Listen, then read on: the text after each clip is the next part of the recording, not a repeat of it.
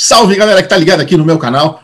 Estamos começando mais um episódio do Vamos Tomar Uma. E vocês já estão vendo meu querido ilustríssimo convidado aqui do meu lado, Murilo Leite. Murilão, a primeira pergunta é clássica aqui no programa. Nós vamos tomar o quê? Nós vamos tomar uma cervejinha, né? Então vamos tomar uma cerveja ah. com Murilo Leite. Ó, oh, aí sim, vamos tomar uma, acima de tudo, né? é isso aí, vamos tomar uma.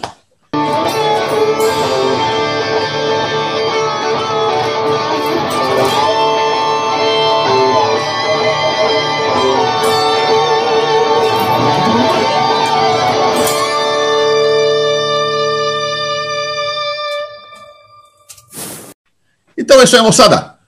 Vamos tomar uma cerveja com o Murilo Leite. Murilo, saúde e que a fonte nunca seque. Certeza, Tony, igualmente. Isso é muito bom, cara. Moçada, eu estou aqui com o senhor Murilo Augusto Baré Leite. Uma das coisas mais legais que eu estou achando aqui nessa série de entrevistas é que eu estou descobrindo cada nome colunável aqui no meio do, do rock e do metal brasileiro, que é muito bacana. Murilo é paulistano, nasceu em 22 de abril de 73, começou a tocar guitarra em 85, passou alguns anos estudando, tendo aula, tal, assistindo guitarristas que tocavam na banda do irmão dele, e que ensaiavam na casa dele na época, e um deles, o Márcio Sanches, que é meu chapa também, foi o principal professor do Murilo, e o Murilo logo entrou no Apoleon, em 89. A banda fazia trash com influência de Dead. A banda gravou duas demos com o Murilo, fez alguns shows. Em 92, o Murilo foi convidado a entrar no Genocídio. Ele ficou até 96, gravou os discos Octaedron e Póstumos. Aí ele deu uma saída do Genocídio, passou pelo Pig Machine, que era uma banda de punk hardcore. Em 97 fundou The Celts, que tinha uma proposta menos extrema de fazer música, segundo as palavras do próprio Murilo. Gravou um disco futurista e em 2000 ele montou o Mastiff. Gravou também algumas demos com horizontes musicais diversos nos registros de estúdio. Também palavras do Buda, a gente vai conversar sobre isso nesse papo aqui. Depois ele tocou também na banda Chassi. Em 2006 voltou para o Genocídio, depois de 10 anos, gravou o DVD Probations, ao vivo, né, 2007, e mais três álbuns de estúdio. The Clan, 2010, que é o meu favorito, adoro esse disco. In Love with Hatred, 2013, Under Heaven Known, 2017. Com o Genocídio tocou em, em, shows ao lado de bandas internacionais como Venom, Creator, Napalm Death. E também participou de tributos a bandas como Iron Maiden, Motorhead, ACDC, Black Sabbath, Slayer. E o Murilo também tem o projeto Be Hell, com o Valério Exterminator, do Holocausto. No momento, o Murilão está junto com o Genocídio, evidentemente finalizando o material que vai fazer parte do décimo disco da banda, que vai sair no ano que vem. E, além de tudo, o Murilo é torcedor doente do Palmeiras. Eu não vou perguntar se quando cura ele vira corintiano, já superamos essa, fase. E antes de começar o papo com o meu amigão Murilo, eu quero fazer aquele meu jabazinho do bem, como eu faço em toda edição do programa. Já saiu, vocês estão vendo aqui do meu lado, a mais nova edição da Road Crew. Edu Falaschi na capa. Entrevista que eu tive a, a honra de fazer o disco Vera Cruz, que eu achei sensacional. E também tem muita, muita coisa mais nessa edição da, da, da revista. Tem Lacuna Coil, tem Flotsam e Jetson, tem Suzy 4, tem Gojira. Tá uma edição, edição bem completa, como sempre costuma ser. Você chegou a ouvir o disco do, do Edu? Você curtiu? Você curte esse tipo de, de som assim, mais power metal? O que, que você acha disso, Murilo? Olha, Tony, não é meu estilo de cabeceira, vou confessar. Mas eu eu admiro muito o Edu. Eu admiro muito o Edu pelo talento que ele tem e pela visão de business que ele tem do metal. Eu acho que ele ele transcende é, ele transcende algumas regras aí que o, que o metal impõe e isso eu acho muito legal. Então, assim, musicalmente eu, eu vi uma outra música, assim, não é meu gênero favorito, mas eu enxergo muita qualidade, né? Porque o cara só tem fera do lado. E eu acho que a, a forma que ele encara a, a, carreira dele eu acho muito boa e, e é saudável para o Brasil. A gente fica tendo referências, é, assim, quando você imagina música brasileira, né? Que você tinha antigamente Sepultura, Angra e tal, ele, ele, ele fica despontando para mostrar para o povo em geral que o metal tá vivo. Perfeito, maravilha. Moçada, eu também queria aproveitar antes de começar o papo para valer com o Murilo, pedir para vocês se inscreverem aqui no canal. Aqui embaixo tem aquele botãozinho de se inscrever. Clica lá, depois vai aparecer um sininho do lado. Clica no sininho. Sempre que tiver novidades aqui no canal, vocês ficam sabendo.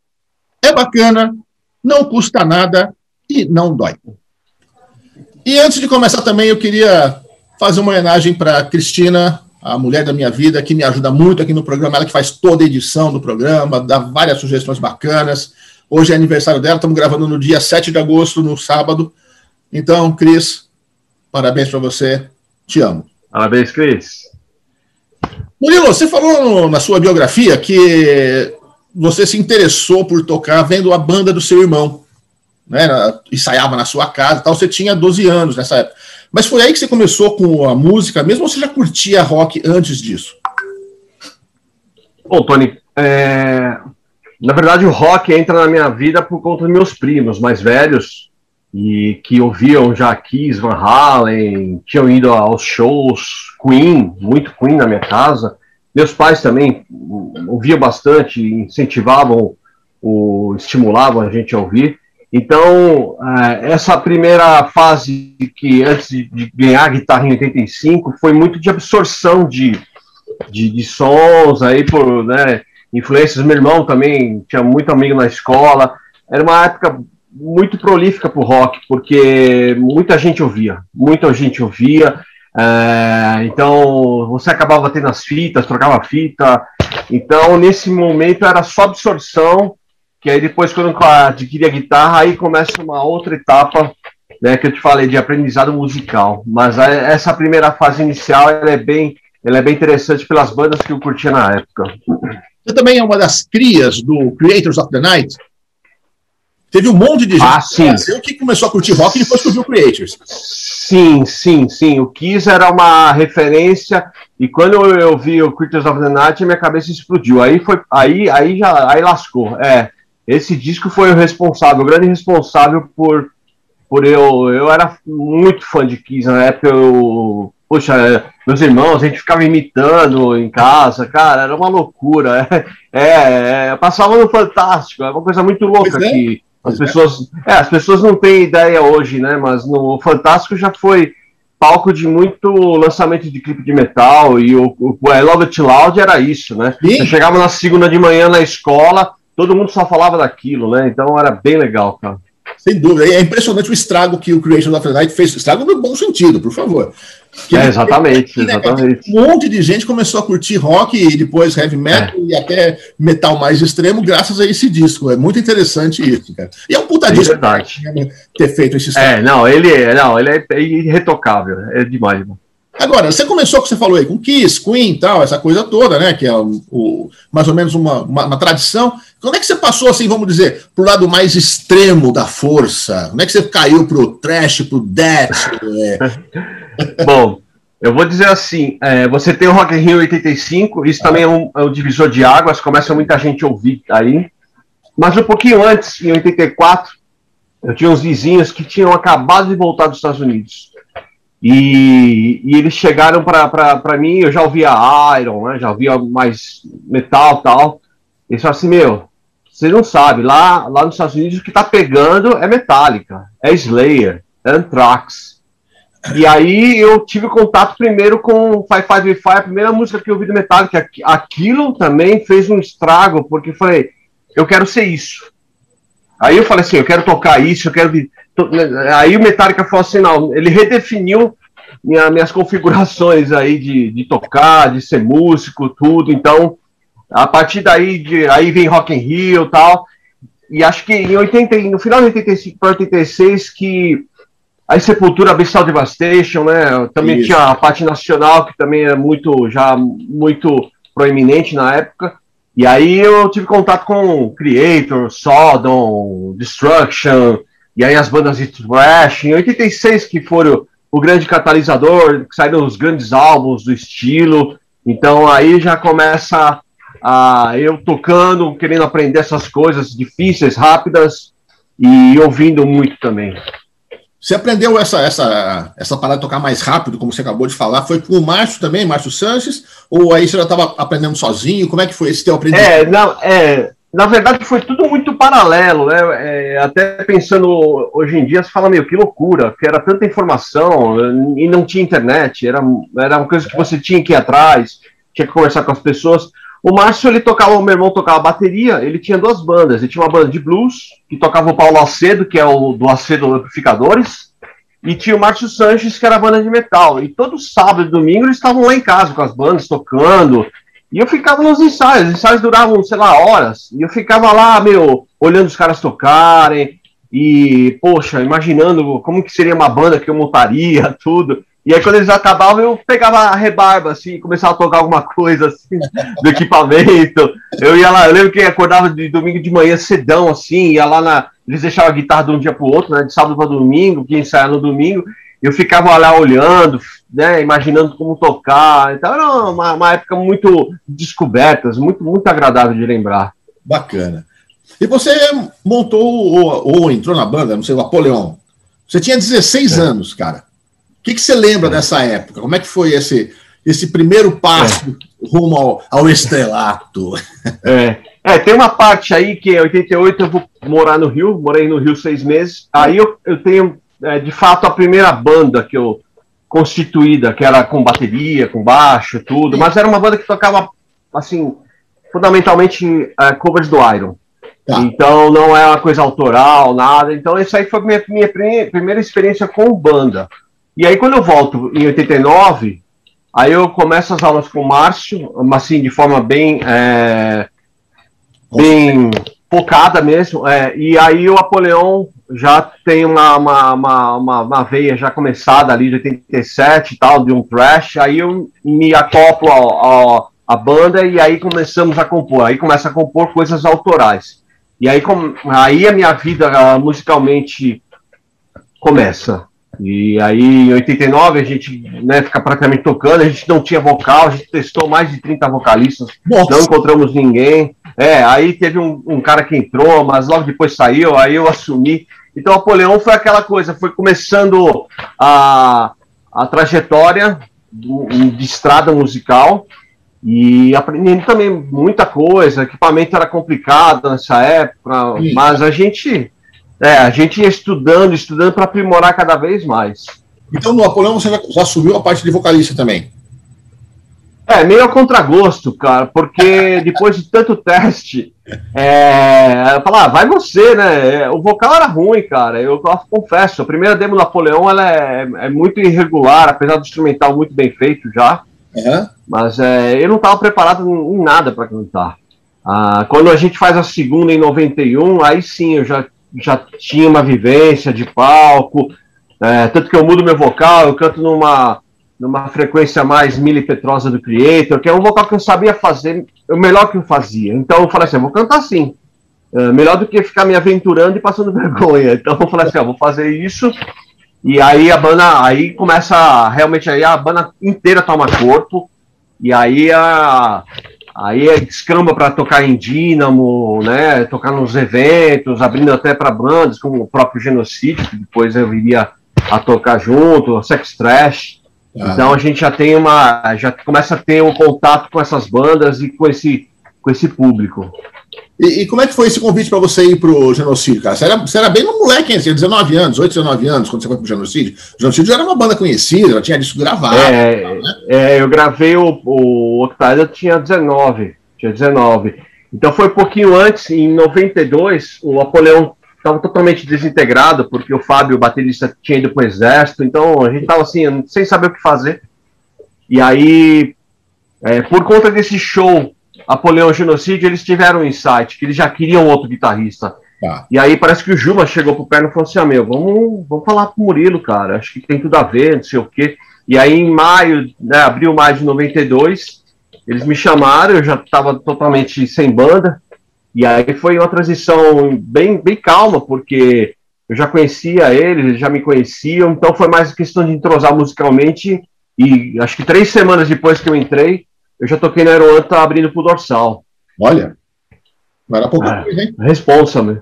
É, pode crer. Tem uma pergunta não? É, mas nessa época não, só, só, tinha responsa, cara. Não tinha nada levinho pra fazer. É, tudo, é, todo mundo, né? É verdade, é verdade, é verdade. É. Você gravou primeiro com, com a banda, você acabou de falar, o Octaedron, e no segundo póstumo você já assumiu o vocal. Acho que é um vocal um pouco diferente do que você fazia no Napoleão. Napoleão é uma banda de trash, agora você está vendo uma banda de death, né, cara? Como é que foi essa adaptação é. no vocal? Porque também tocar e cantar é um negócio meio complicado, né? É, é. Aí eu acredito toda a minha, minha habilidade ao James Hetfield, que foi a grande influência da minha vida nesse quesito. Bom, nesse então, aspecto, é uh... mestre, né, cara? Ah, não tem para ninguém, não tem para ninguém. Né? O cara é fenomenal, é. né, cara? É.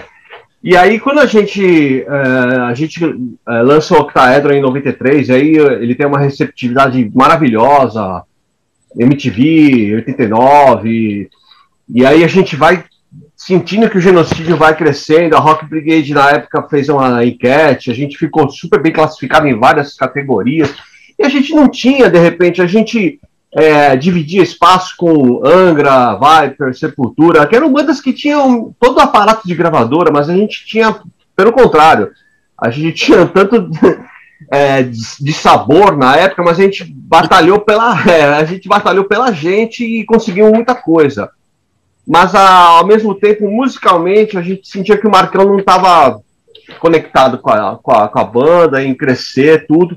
E aí no final de 94, a, o Marcão sai, e, e, aí o Juma e o Perna falaram assim, ó, você que vai ser o vocal, vamos fazer, não sei o que, aí fomos aprimorando, já a primeira estreia cantando Aeronta de novo com é, Dorsal, Petacross, uma festa tinha muita gente, tava legal pra caramba, aí a gente tocou naquele que foi aniversário da Brigade, que tocou. Até a gente foi lá pro sítio, lá e você falou: Ó, oh, vocês querem tocar tal? Puta, cara, eu nunca me esqueço daquele convite, cara. A gente tava lá no, no, no meio do mato, lá, você falou: Meu, fui numa reunião da Brigade, eles querem você pra, vocês para tocar no Aeroanta, na festa de lançamento. Acho que era Vulcana, também não lembro quais as bandas que tocaram.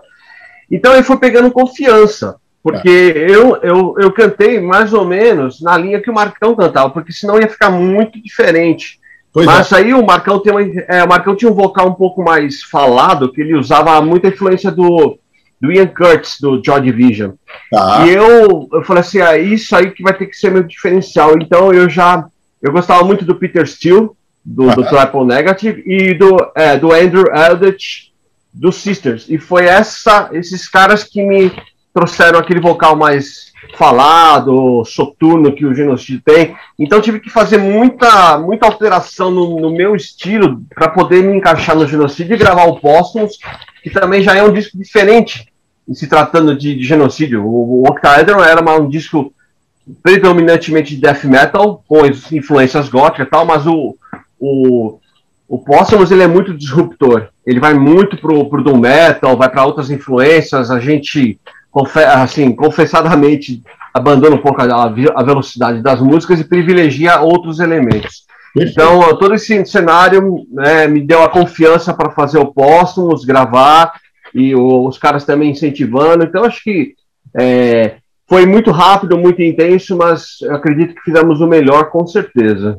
E o Póstumos teve um excelente resultado também, né, cara? Que nem o Octaedron, apesar dessa mudança que você está falando, mas ele foi muito bem sucedido, né, cara? Eu acho que ali vocês atingiram um ponto assim de sucesso bem elevado, né, cara? E aí você saiu é. da banda.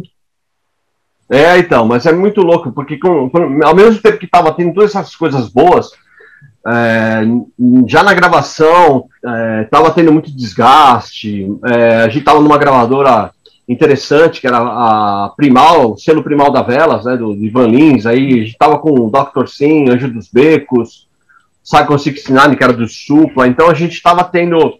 Para uma banda de extremo, era, a gente era o patinho feio, porque todas as outras, outras bandas já eram consagradas no, no, nos seus estilos e a gente estava buscando um espaço no mainstream.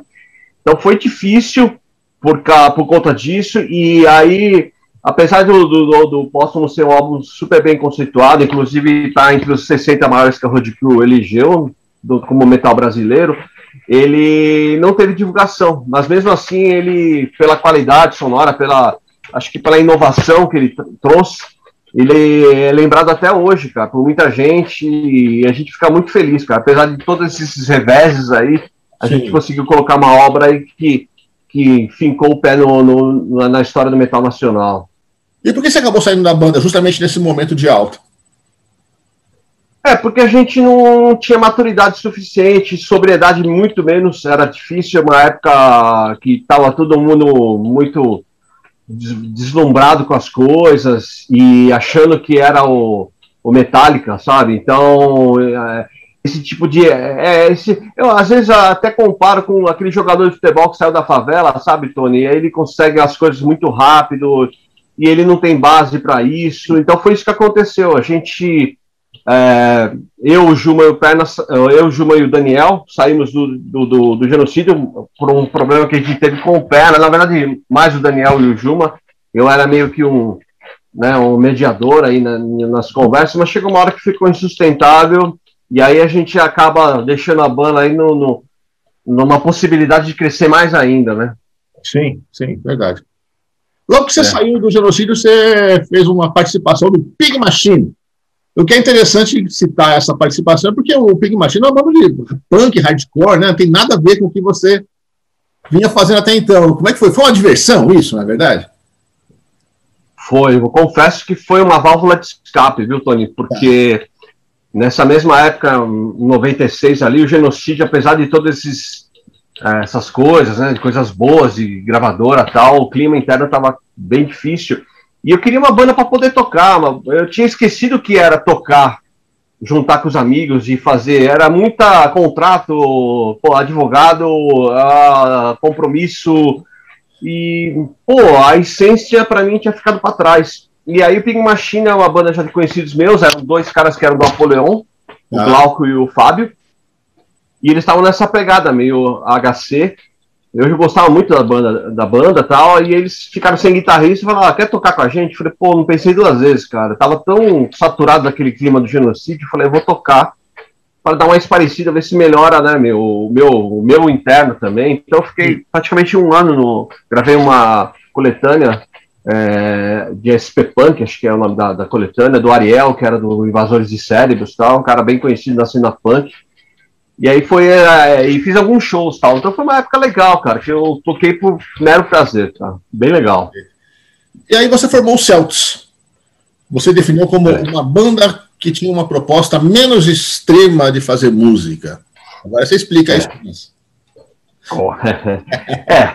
O que acontece? Quando nós estamos ali no meio do, do, da, das tretas do genocídio, já começam a sair músicas. E essas músicas já são derivadas do Póstumos. Então, a gente estava apontando para outra direção, já seria com genocídio, não sei se seria genocídio mesmo. E aí, quando a gente desgruda do nome genocídio, parte para The Celtics, eu e o Gilma, a gente entendeu que era para realmente ir para outra guinada, era uma guinada e ir para outro lugar. E aí o The Celtics tem muita coisa, a gente a, a, acaba, o Daniel era um baixista no início, mas depois ele saiu, aí entrou o Edu, que era um cara que tocava com os dedos e ele tinha muita questão de groove. E aí a gente falou, porra, né, Power Trio, groove, pô, ah, tá tudo certo. Então a gente começou a fazer muita música e cada vez mais distante do universo do genocídio. Era uma coisa é, bem, bem é, destacada da, do genocídio, porque também se a gente fizesse genocídio, a comparação ia ser inevitável, é toda aquela coisa que a gente já sabe. É, então tinha alguns elementos de genocídio que não, a gente não perdeu, obviamente, mas a gente apresentava outras soluções de sonoras para expandir o horizonte musical. Foi muito legal por conta dessa a, a ousadia que nós tivemos de não dormir no Porto Seguro, fazer algo igual a Genocídio e tocar de novo, né? Você consegue definir em termos de estilo o que, que fazia o Celtics? Cara, é difícil, hein? É difícil. É, Olha, na época tinha alguns que tentavam é, rotular groove metal, é, porque eu também acho que não. É, groove metal me, me, me, lembra alguma coisa tipo Red Hot pesado, não era também isso. Uhum. Então é muito difícil, Tony. Eu vou ser sincero, assim, ele tinha muita questão de ele estava, veja bem, assim, não, não, é new metal, mas a gente estava ouvindo muitas bandas que estavam ali nesse, nesse contexto, mas também não é new metal o The Celtics, então, mas ele tem características de new metal em, em alguns momentos, né? E daí depois do The Celtics você criou o Mastiff, e aí na sua definição também, ele tinha horizontes musicais diversos nos registros de estúdio, então mais uma vez eu te peço, explica o que, que é isso, o que, que fazia o Mastiff, cara. Porque o Mastiff começa. É, como porque a gente grava o, o Celtics, aí, aí a banda também dissolve-se. E aí temos algumas. Eu já comecei a criar algumas músicas que eu pensei que seria para o Celtics, mas também não foram. Aí, quando o Celtics se separa, eu me junto a uns caras do Tatuapé, que eu morava, e com outras influências, e a gente parte para o The Celtics, que aí também é, é uma coisa mais moderna, com bastante efeito. Oi? O Mastiff, não Celtics. Depois Celtics, Mastiff. Ah, desculpa, é. É, é não, é que estava fazendo comparação, é. Então o Mastiff ele acaba tendo uma. e aí o que acontece? A gente grava cinco demos no Mastiff, só para você entender como que era a dinâmica. Uma em cada ano, de 2000, de 2000 até 2005, mais ou menos. Tá. Cada ano era praticamente uma formação e um, um tipo de som. Porque entrava um, outro cara e ele já trazia outras ideias, a gente canta em português. Então foi aquela coisa que totalmente sem amarras, né? Aquela coisa de que a gente de repente com uma banda já constituída não consegue fazer porque pô, você tem uma linha, tal, você tem uma uma, uma sequência. O Mastiff ele se reinventava a cada formação, a cada lançamento. Então por isso que expandiu, porque começou de um jeito e terminou totalmente diferente. Ah, tá. E foi legal, foi legal que eu, pude tocar com bastante gente e fazer música bem legal na, na, naqueles, naqueles anos. O, o Massive acabou não lançando nenhum disco completo, né, cara? Não saiu da demos, né?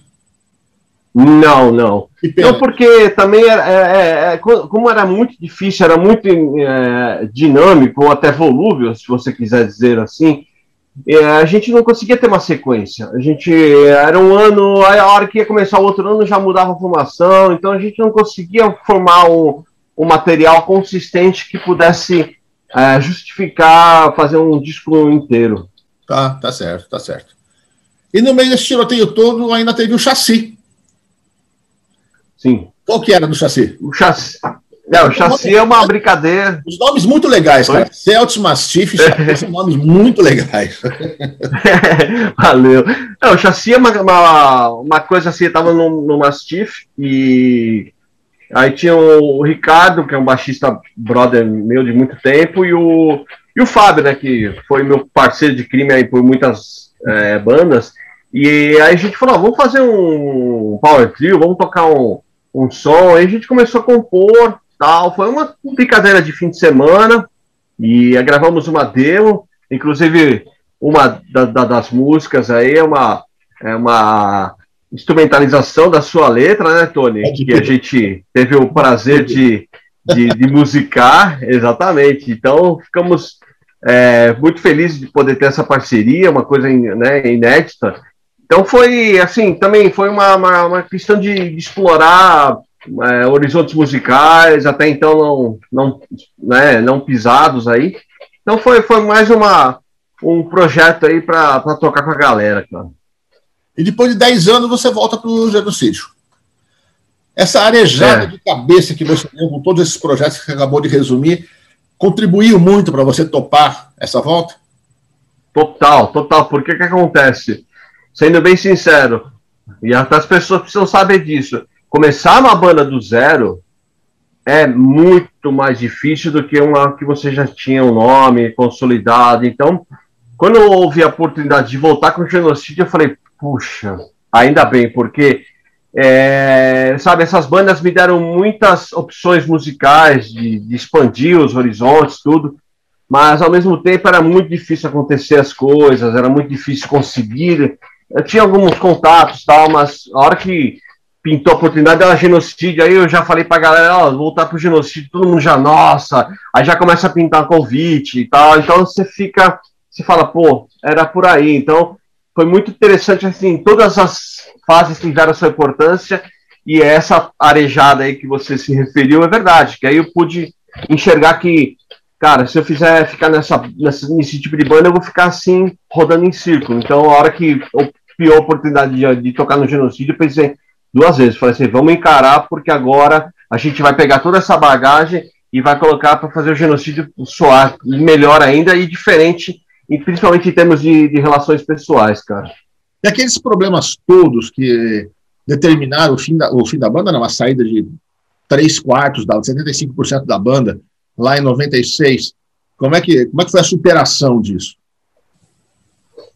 É, na verdade, é, como eu, eu, eu, havia dito, eu e o Perno, a gente não teve grandes é, problemas naquela época, dos anos 90, é, então esse retorno já não contaria com o Juma, com o Marcão, nem com o Daniel, e então era uma proposta de fazer uma nova formação, então eu e o Perna, o Perna tinha havia, acabado de sofrer um acidente na galeria, então ele não poderia tocar guitarra, e aí a gente pegou o Denis, que era um guitarrista super talentoso, e o Fábio, aí eles já conheciam o genocídio, tiveram um, um sangue nos olhos assim, fervoroso, no, porque eles estavam muito afim de tocar também numa banda desse porte. Então foi tudo assim, conjum, é, conjuminou tudo certinho, aí não teve nenhum rusga do passado, porque já para mim o Perna estava superado.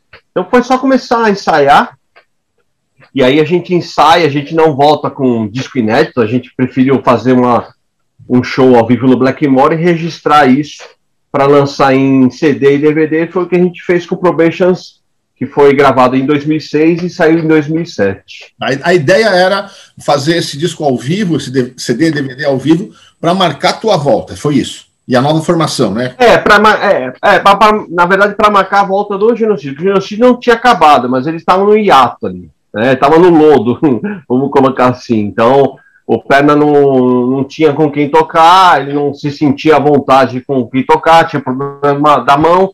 E aí, quando eu apareci, a gente se encontrou, falou assim: é, é, na verdade, a gente se encontrou para resolver questão de relançamento.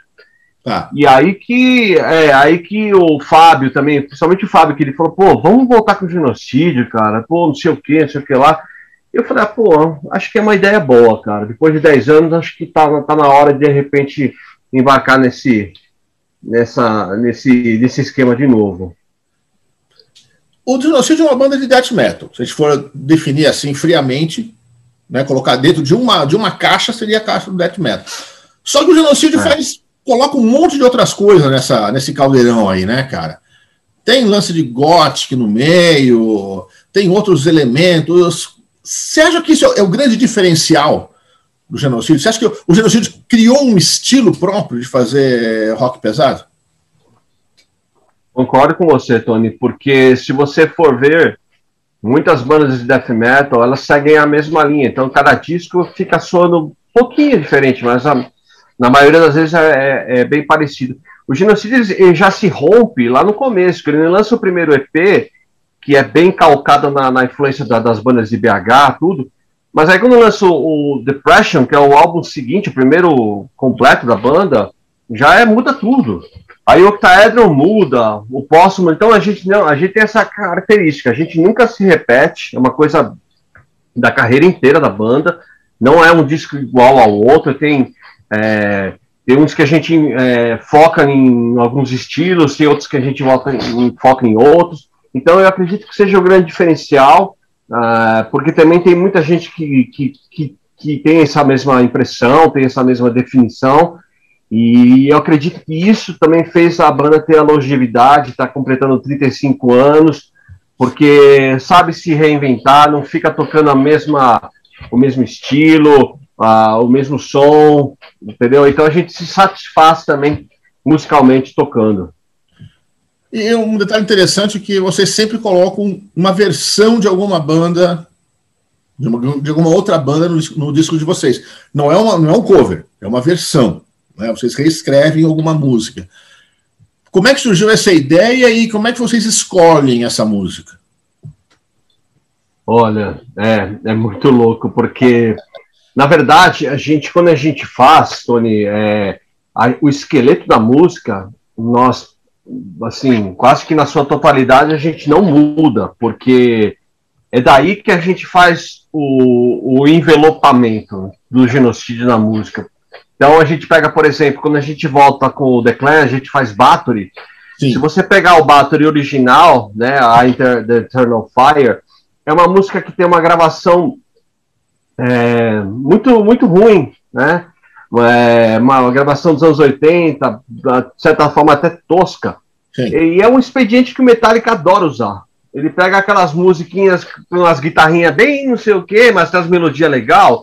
E aí eles colocam o envelope do Metallica, fica aparecendo música deles. Então essa é uma coisa que a gente tem a preocupação também, de de repente fazer a música parecer com um genocídio, não ficar só sendo a versão original, mas também tendo o nosso DNA na, na, na execução. E como é que vocês escolhem essas músicas? Olha, é, por exemplo, vamos colocar daqui para frente, né, do, do, do The Clan para frente, aí são bandas, pô, aí tem Battery, Merciful Fate, aí no, no último de, a gente pôs um sarcófago. A gente, assim, tem desafio de tocar, de fazer melhor que os caras, para ficar legal, para o pessoal ouvir, curtir.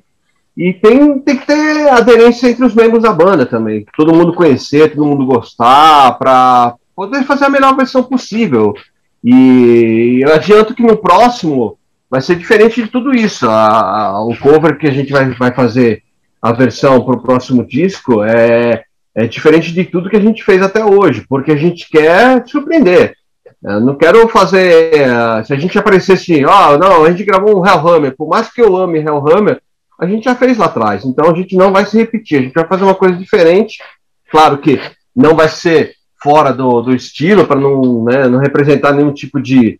Né, nossa, meu, o que, que eles mudaram, tal, não sei o que. Não, a gente muda, mas dentro com a coerência para não ficar tão estranho, né? Claro, claro. Só aqui entre nós, você já pode dizer qual que é, não? Fica só entre nós dois aqui. Eu prefiro aguardar. Tentei, moçada. Cara, vocês já estão na estrada há 35 anos, como você acabou de comentar estão indo para o décimo disco, né? não, ou seja, não é pouca coisa.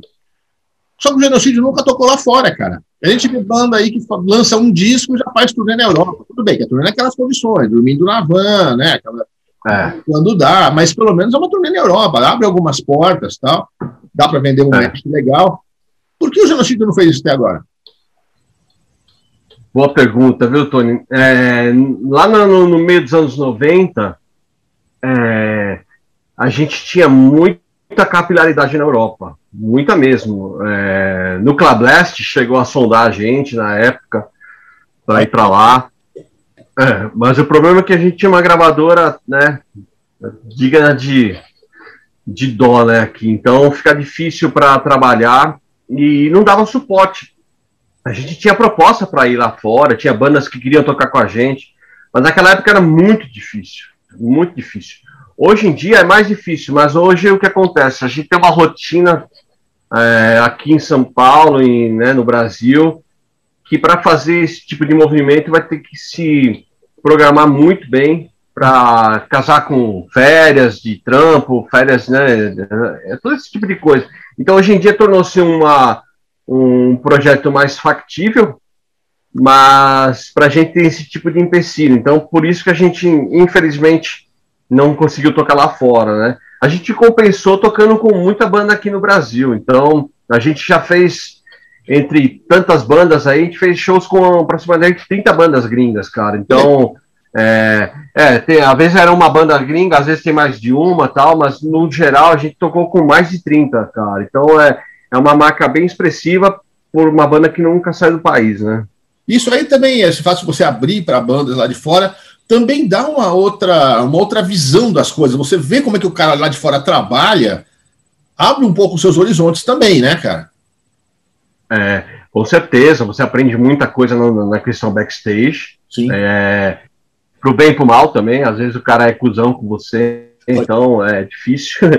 É, aprende com o público, de repente, igual a gente foi tocar com o Eamon Lamarck, né, que é uma banda mais nova até que genocídio e tal. E aí tinha uma molecada, cara, que nunca viu genocídio e talvez nunca visse, se não, não tivesse aquela oportunidade. E aí é uma galera ávida para comprar merchan, então é muito legal. E aí vem trocar ideia, pô, eu tenho, sei lá, 16 anos, então, meu, a banda tem mais, quase 20 anos a mais que o moleque, sabe? Tá trocando ideia com você. É bem legal, é bem legal para esse tipo de, é, de oxigenação aí, né? E essa galera que curte o Amon Amarth, por exemplo, é, curtiu o som do genocídio? Curtiu. A gente, todos esses shows que a gente fez com banda gringa, Tony, É, cara, todo mundo recebeu muito bem. Legal. Tem aquela galera que já ouviu falar, que respeita, mas nunca ouviu.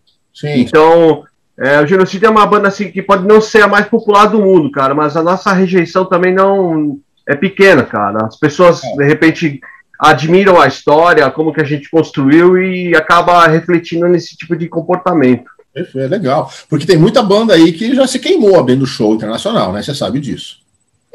É, é, é porque você. É, exatamente. É que você precisa de um outro nível de preparo. Você precisa atentar para coisas que é, quando você tocava lá no Bexiga não, não dá mais resultado. Então você tem que. É, você tem que. A, o sarrafo tem que aumentar também para você. Você tem que se.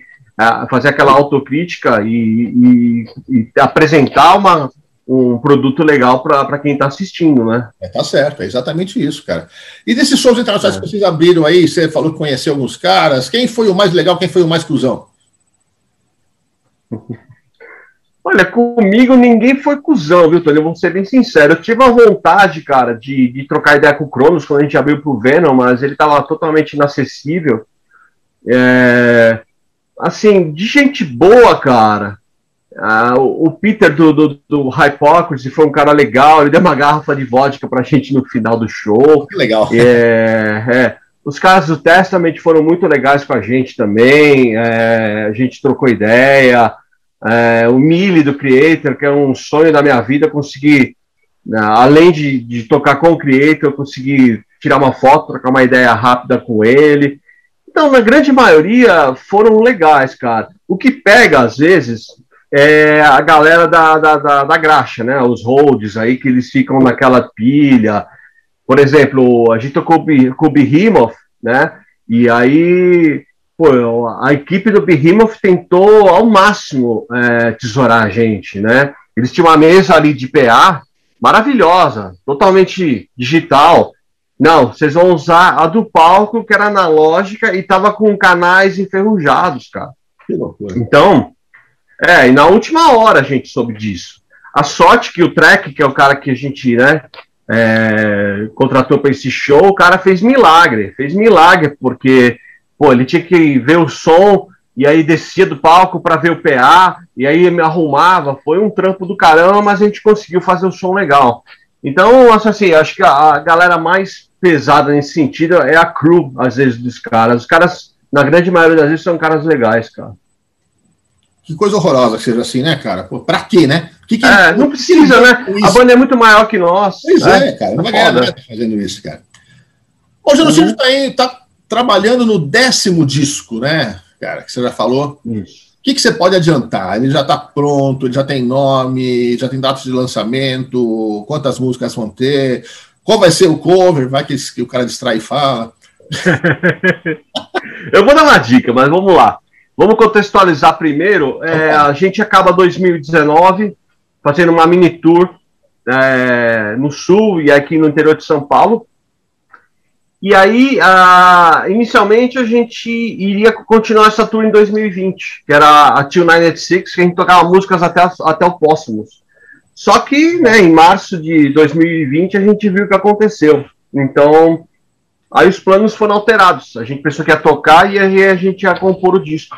E aí antecipamos a composição, começamos a trabalhar e remotamente todo mundo tal. E em praticamente um ano até de, de, de trabalho a gente conseguiu concluir o décimo álbum. Serão dez músicas, é, um cover que eu vou adiantar, uma banda pop dos anos 80, já para ficar mais fácil. É. A gente vai ter uma experiência. Na minha cabeça aqui, mas tudo bem. A gente vai dar. É, a gente vai. Pegar, pegar um som pop dos anos 80, principalmente dos anos 80, e transformar para uma coisa mais pesada. Dá certo. Normalmente dá certo, cara. Dá, dá, dá. Ah, eu, eu sou muito. suscetíveis a serem transformados em músicas pesadas. Exatamente. Eu, assim, os anos 80, eu, né, nesse aspecto, ele é muito produtivo, ele é muito Sim. convidativo para fazer esse tipo de coisa. Isso. Então, a gente vai ter uma experiência parecida que a gente vai fazer para o tributo aos anos 80, né? Que aí vão ter um monte de banda tocando esses tipos de som, e a gente vai fazer The Cure, é, Pictures of You. Então é, é já um, é um spoilerzinho, esse aí vai ser gravado para lançar esse ano. Mas o, o, outro lá é outro cover, é, ainda vai ficar na, na, tá bom, na, na sombra. Já tem uma... Quando é que sai é. o disco? Já tem nome o disco? Quando é que ele sai? Não, a gente tá, tá, tá finalizando tudo, tem a. tá faltando duas letras. A gente tem participações é, especiais confirmadas, o, o Korg, Vladimir Korg do, do Chacal, The Mist, né? Ele vai dividir uma música no som comigo. O Fernando Ribeiro, vocal do Muspel, vai fazer uma participação legal. também. É, é um cara muito legal, muito muito é, ele respeita muito a cena brasileira, ele curte muito a cena brasileira. Fiquei até surpreendido com, com tantas informações. Ele tem o primeiro do genocídio lá. Legal. Cara, é uma loucura, é muito muito legal. E a gente está tentando também uma terceira, um terceiro convidado especial que ainda a gente não definiu ainda a, a música tal. Mas aí serão, assim, musicalmente é um álbum que, diferentemente do anterior, que é o Under Heaven None, que eu estava envolvido no nascimento do meu filho. É, nesse aqui, não. Nesse aqui também o outro guitarrista, que era o Rafael, que dividia as composições comigo, saiu. Então eu tive que colocar a mão na massa também bastante. Não que o Wellington, o Wellington também, que é o novo guitarrista, né, que é novo naquelas, né, mas é o, é o mais recente, ele trouxe muita ideia também. Então a gente conseguiu colocar ali um, um 50-50, um 60-40, em termos de composição, ele agregou bastante, eu também já tinha bastante ideia, e aí a gente conseguiu compor dentro da, dessa normalidade maluca, e agora é só aguardando aí o sinal verde para fazer a, a, gravação final e o lançamento que eu acredito que será é, em meados de 2022. Esse ano não dá para lançar nada, né, Tony? Perfeito, não. Vai, é, você vai perder o disco. Lançando, mas é. você lança pela metade, né? Porque você não pode fazer show.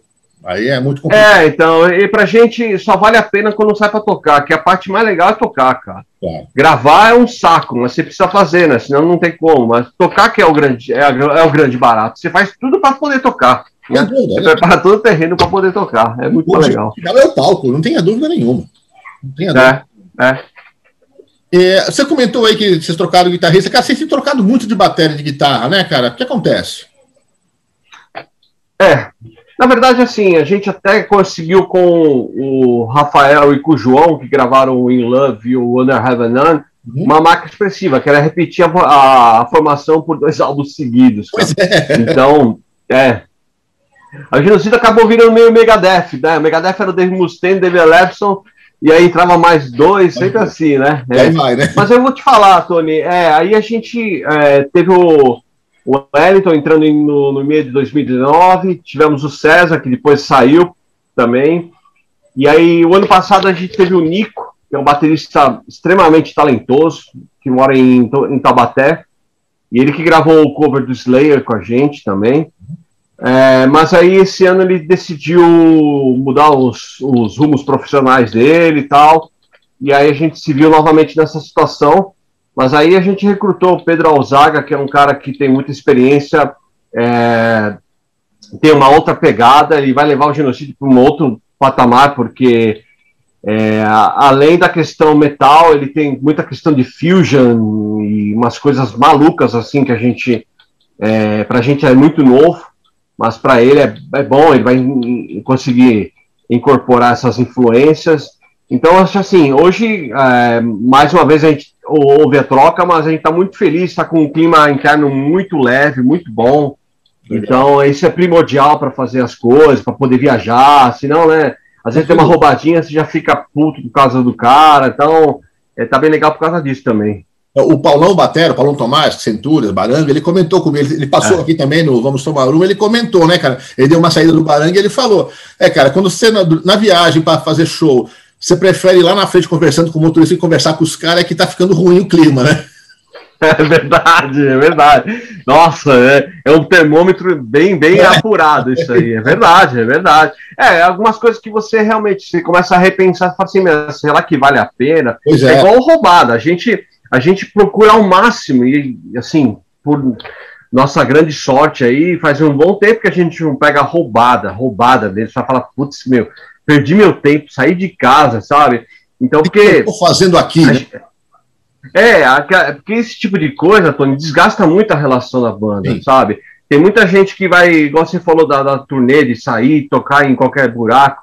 Isso aí, cara, você faz uma vez. Aí, cara, quando volta a banda desse rolê, já volta um, o cara tá descontente, já é difícil. Então, tem que ser prazeroso, tem que ser legal. Pra hora que voltar, legal, vamos, ó, e a próxima, quando vai ser? Aí, aí tá, tá tudo certinho, cara. É isso, é isso mesmo. Bruno, para terminar, eu queria que você falasse sobre o projeto que você tem com o Valério Exterminator, o Be Hell. É, o Valério, cara, essa galera de BH é toda muito amiga nossa e, assim, é legal porque é, nos anos 80 eu, eu ficava lendo a Metal, né? E via os caras na Metal. É, você foi Metal, você sabe muito bem, né, Tony? Então, é, cara, eu, eu me espelhei muito na cena de, de BH, eu me inspirei muito neles.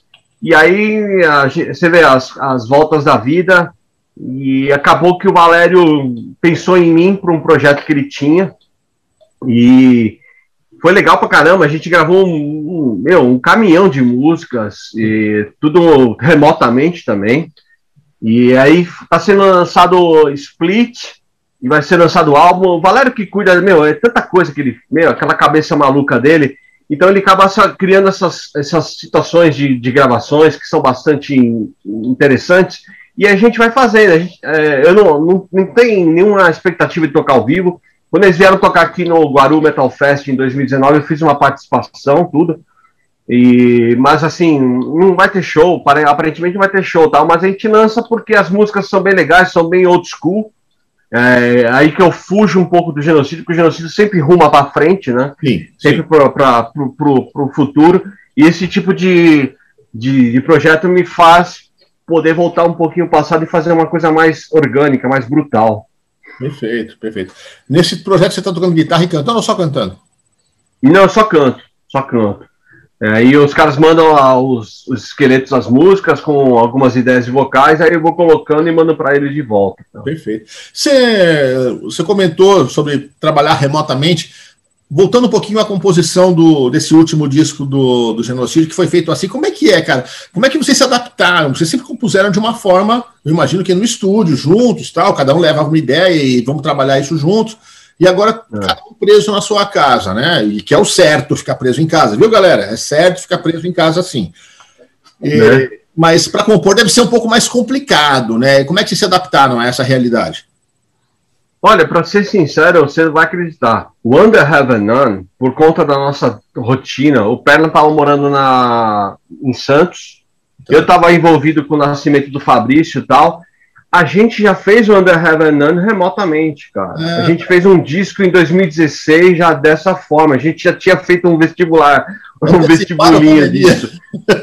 é, a gente, você acredita? A gente fez muita coisa nesse nesse formato, cara. Até na época a gente falou, meu, onde vai isso vai dar? A gente tinha um receio até de fazer coisas que não fossem é, execuíveis ao vivo, cara. Falei, meu, tem coisa que a é. gente vai conseguir executar, né? Você fica naquele lance do ambiente do, do estúdio, aí você vai colocando elementos, pô, será que vai dar certo, né? Aí vai, vai.